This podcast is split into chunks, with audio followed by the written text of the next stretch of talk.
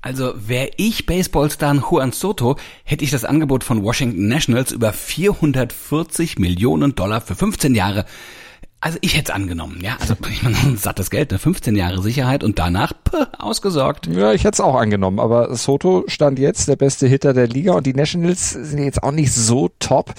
Die haben eine Bilanz von 30 zu 63, da kommt er offensichtlich doch nochmal ins Überlegen und wenn man dann mal guckt, äh, hat es mich nicht angenommen und wenn man so guckt, so 440 Millionen, das mag viel klingen, aber in Relation ist das gar nicht so viel.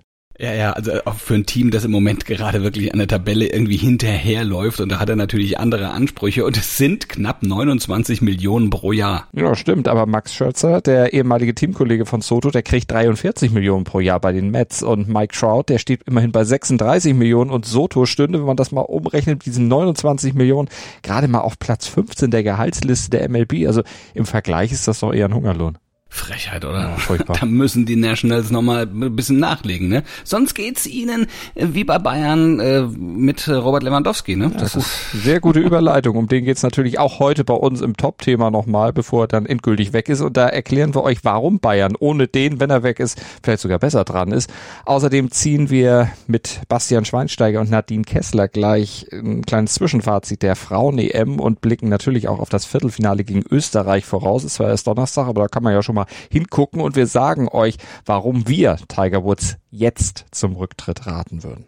Und damit guten Morgen. Zustand jetzt im ersten Sportpodcast des Tages. Auch heute werden wir unterstützt vom Sportinformationsdienst SED. Ich bin Andreas Wurm. Und ich bin Malte Asmus und wir würden uns auch in dieser Woche wieder freuen, wenn ihr uns liked, besternt und rezensiert und natürlich abonniert und weiter sagt, dass man uns überall hören kann, wo es Podcasts gibt und dass wir der Podcast sind, dessen Newsteil immer dann, wenn was passiert wird, aktualisiert und auf den Stand jetzt gebracht wird. Und das mitunter auch mehrmals am Tag.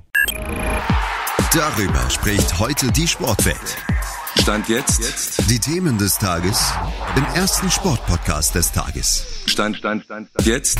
Mit Andreas Worm und Malte Asmus auf meinsportpodcast.de. Interview.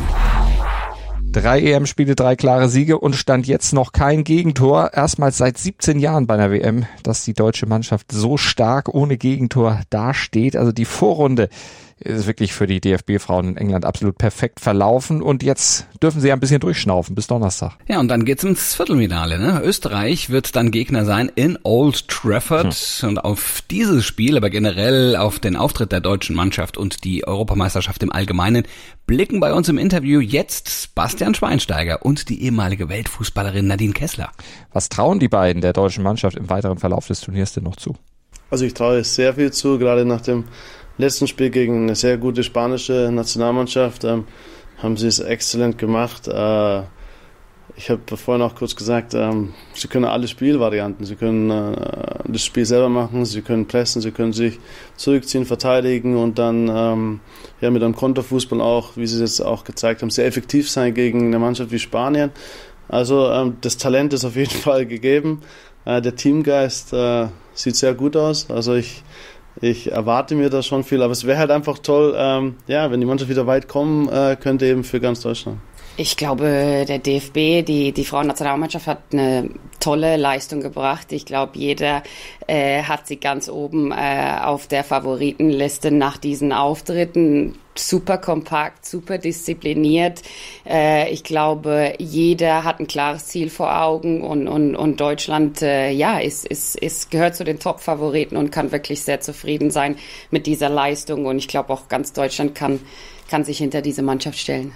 Und was wird jetzt konkret das Viertelfinale gegen Österreich bringen? Was erwarten Basti und Nadine da? Ja, gegen den Nachbarn, da wird es immer ein bisschen heißer, glaube ich. Also äh, ich glaube, dass keine, keine Nation gern auch gegen uns spielt. Also das äh, ist ein, immer ein gutes Zeichen.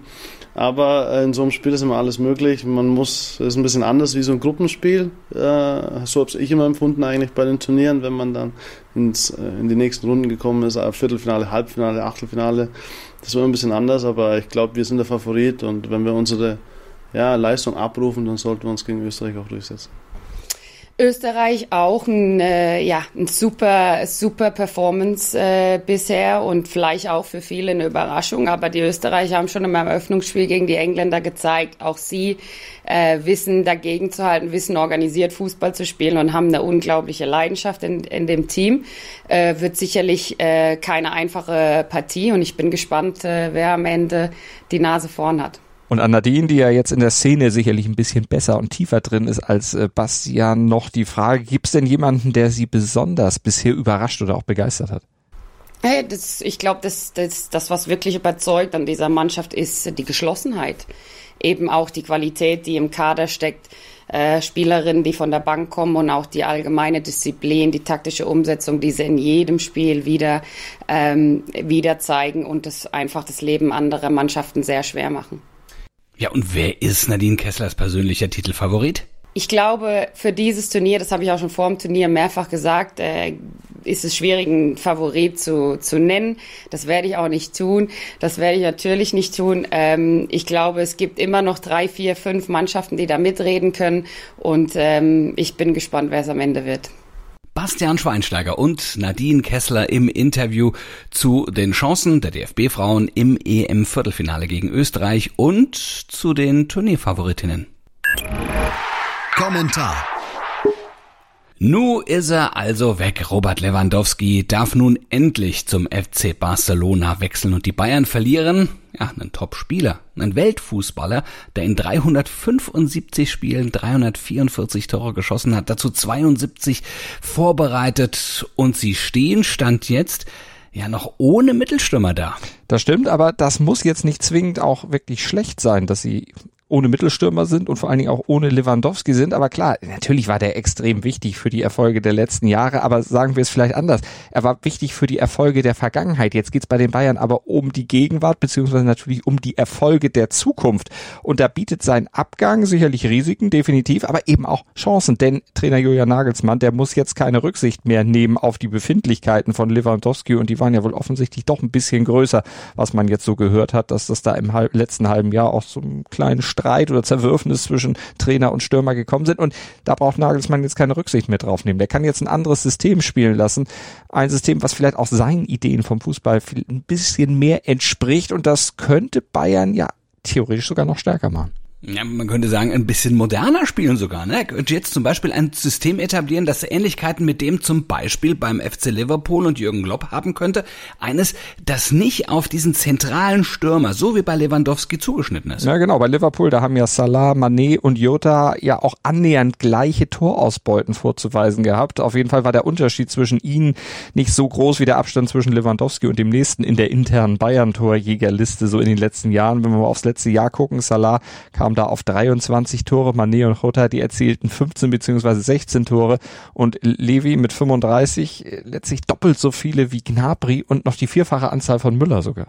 Ja, Hasan Salihamidzic hat das ja jetzt auch schon angekündigt. Die Last des Toreschießens müsse auf mehrere Schultern verteilt werden und das Personal dafür, das hat man ja beisammen. Ja, das kann man nicht anders sagen. Mané ist jetzt neu mit dabei, Müller ist immer noch da, Gnabry hat verlängert, wird ja noch bis 26 bleiben, wird wohl auch künftig noch zentraler spielen spielen können. Also mehr da, wo Lewandowski ihm bisher noch im Weg stand, ja, und dann sind da ja auch noch Sané, Coman und Musiala, die sind ja auch torgefähig. Also offensive Möglichkeiten bei Bayern in Hülle und Fülle gegeben. Ja, der schwierigste Job, den hat natürlich jetzt Julian Nagelsmann. Ne? Der hat jetzt die Qual der Wahl bei so vielen Angreifern. Da muss er die richtige Zusammensetzung für sein Spielsystem finden. Und äh, er muss vor allem auch diese ganze Kiste natürlich jetzt auch moderieren. Heißt letztlich, der FC Bayern 22, 23 ohne Robert Lewandowski wird natürlich dann ein anderer sein, aber wird trotzdem sicher eine Menge Spaß machen. Also entweder fußballerisch, weil das alles so greift und dann mit dem neuen System von Nagelsmann dann wirklich tolle Action auf dem Rasen dabei rauskommt rauskommt oder er wird unterhaltsam werden, weil es Ärger neben dem Rasen gibt, wenn Nagelsmann das eben nicht moderiert kriegt. Also wie auch immer, spannend wird es bei Bayern immer sein. Heute in der Sportgeschichte. Am 18. Juli 1995 ereignete sich der schlimmste Rennunfall in der Geschichte der Tour de France, an dessen Folgen der Italiener Fabio Casatelli starb. Ja, auf der halsbrecherischen und teils über 17 Prozent steilen Abfahrt vom Col de Porte d'Aspet, da flogen Fabio Casatelli, sein italienischer Landsmann Dante Rese und der deutsche Profi Dirk Baldinger bei Tempo 90 ab. Baldinger, der erlitt einen offenen Hüftbruch und Casatelli, der war sofort das war sofort ersichtlich, den hatte es noch viel schlimmer erwischt. Ja, mit dem Gesicht voran war Casatelli oh. ja, auf einen Begrenzungsstein geprallt und die Kameras hielten hm. erbarmungslos drauf, wie er bewusstlos auf dem Asphalt lag und das Blut in Strömen aus seinen Wunden schoss. Ja, innerhalb von zehn Sekunden waren aber die Ärzte schon bei ihm, konnten ihn auch reanimieren, aber drei Stunden später, da starb Casatelli dann im Krankenhaus. Die folgende Etappe wurde als Gedenkfahrt ausgetragen. Casatellis äh, Motorola-Team radelte stumm voran. Zum Team gehörte auch ein junger Amerikaner. Sein Name? Lance Armstrong. Genau, und drei Tage später gewann der dann die Etappe nach Limoges, deutete im Ziel gen Himmel. Sein bitterster Sieg blieb auch einer der wenigen, die ihm dann zwei Jahrzehnte später nicht aberkannt wurden. Also damals war er noch legal unterwegs und dann eben im Gedenken an seinen Kumpel, an seinen Teamkollegen Casatelli. Ja, und Casatellis Schicksal riff allen Beteiligten dann ins Gedächtnis, wie lebensgefährlich das rasante Geschäft, ja, und dieses das Rasen doch man teilweise ja auf diesen Etappen natürlich auch ist und ähm, auf welchem dünnen Eis man sich bewegt, wenn man sich auf diesen dünnen Pneus, ja, äh, äh, wenn man da, damit fährt, ja. Einen Helm hatte kaum jemand getragen damals. Wahrscheinlich hätte er Casatelli das Leben retten können. Analyse. Am Ende flossen die Tränen bei Tiger Woods. Wahrscheinlich weniger darüber, dass er bei der 150. Austragung von The Open den Cut verpasst hatte, sondern eher darüber, ja, auch, dass die Fans ihn so rührend gefeiert hatten. Ja, das war wirklich schön zu sehen. Nicht ganz so schön war sein Spiel anzusehen. Und er hat natürlich auch geweint, weil er weiß, dass es, dass er wohl als Spieler keine Open in St. Andrews mehr erleben wird. Das wird, das Major wird da wahrscheinlich jetzt erstmal absehbar nicht mehr stattfinden. Nee, und wegen seiner angeschlagenen Gesundheit wird Woods dann, dann auch nicht mehr zurückkommen, denn wenn das jetzt in dieser Open-Rotation ein paar Jahre erstmal pausiert, das wurde ja noch älter und ja, deshalb war er auch emotional sicher deshalb so angefasst, weil er eben wegen seiner Gesundheit einfach auch gar nicht äh, absehen kann, wann er wieder voll ist oder ob er überhaupt wieder vollständig genesen zurückkehren kann. Also und weil er vielleicht auch langsam einsehen muss, dass die Hoffnung eben nochmal die Weltspitze zu erreichen mittlerweile immer kleiner wird.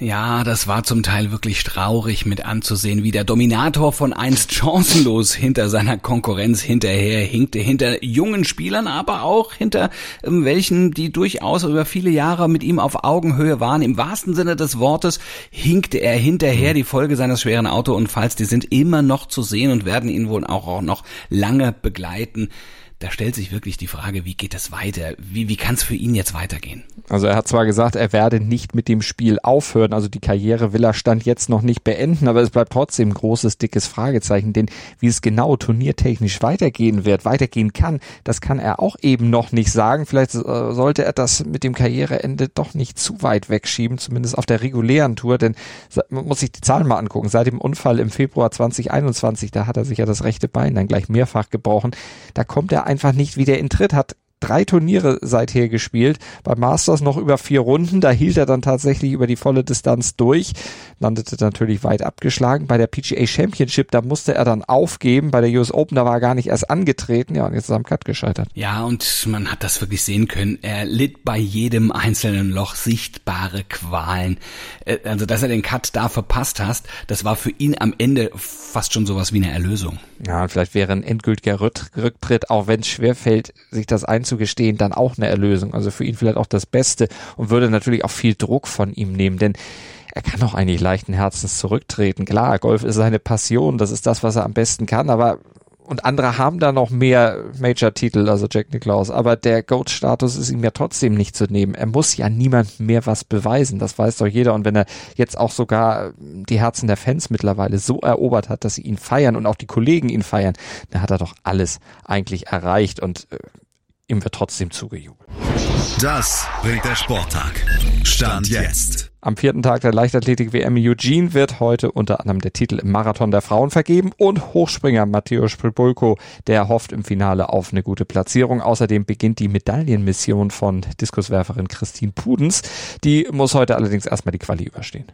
Ja, die wurde am Wochenende bereits gespielt am Hamburger Roten Baum. Da starten also jetzt die European Open im Tennis. Erstmals seit 1978 kämpfen Frauen und Männer wieder in derselben Turnierwoche um den Titel. Ab 10 Uhr spielt zum Beispiel Nikola Kuhn gegen Carlos Alcaraz. Jan-Lennart Struff gegen äh, Karen Kaschanov. Und Stroff und Altmaier, die spielen heute dann auch noch zusammen Doppel. Andreas Mies und Kevin Krawitz, die sind ebenfalls in Hamburg am Start. Und bei der Fußball-Europameisterschaft in England spielen ab 21 Uhr Island gegen Frankreich und Italien gegen Belgien. Habt ihr jetzt also mit diesen Eindrücken von diesem Sporttag, aber auch mit dem, was für euch wichtig sein könnte, einen wundervollen Tag. Danke, dass ihr heute wieder mit dabei wart und bleibt gerne auch noch dran, denn wir sind äh, nicht nur morgen ab 7.07 Uhr wieder für euch da im Podcatcher eurer Wahl oder auf meinsportpodcast.de, sondern ja auch den ganzen Tag über mit aktuellen Informationen in unserem Newsblog. Denkt ans Abonnieren und Bewerten und dann bis morgen. Gruß und Kuss von Andreas Wurm und Malte Asmus. Schatz, ich bin neu verliebt. Was? Da drüben. Das ist er. Aber das ist ein Auto. Ja, eben. Mit ihm habe ich alles richtig gemacht. Wunschauto einfach kaufen, verkaufen oder leasen. Bei Autoscout24. Alles richtig gemacht. Dir hat dieser Podcast gefallen? Dann klicke jetzt auf Abonnieren und empfehle ihn weiter. Bleib immer auf dem Laufenden und folge uns bei Twitter, Instagram und Facebook. Mehr Podcasts aus der weiten Welt des Sports findest du auf meinsportpodcast.de. Schatz, ich bin neu verliebt. Was? Da drüben. Das ist er. Aber das ist ein Auto. Ja, eben. Mit ihm habe ich alles richtig gemacht. Wunschauto einfach kaufen, verkaufen oder leasen. Bei Autoscout24. Alles richtig gemacht.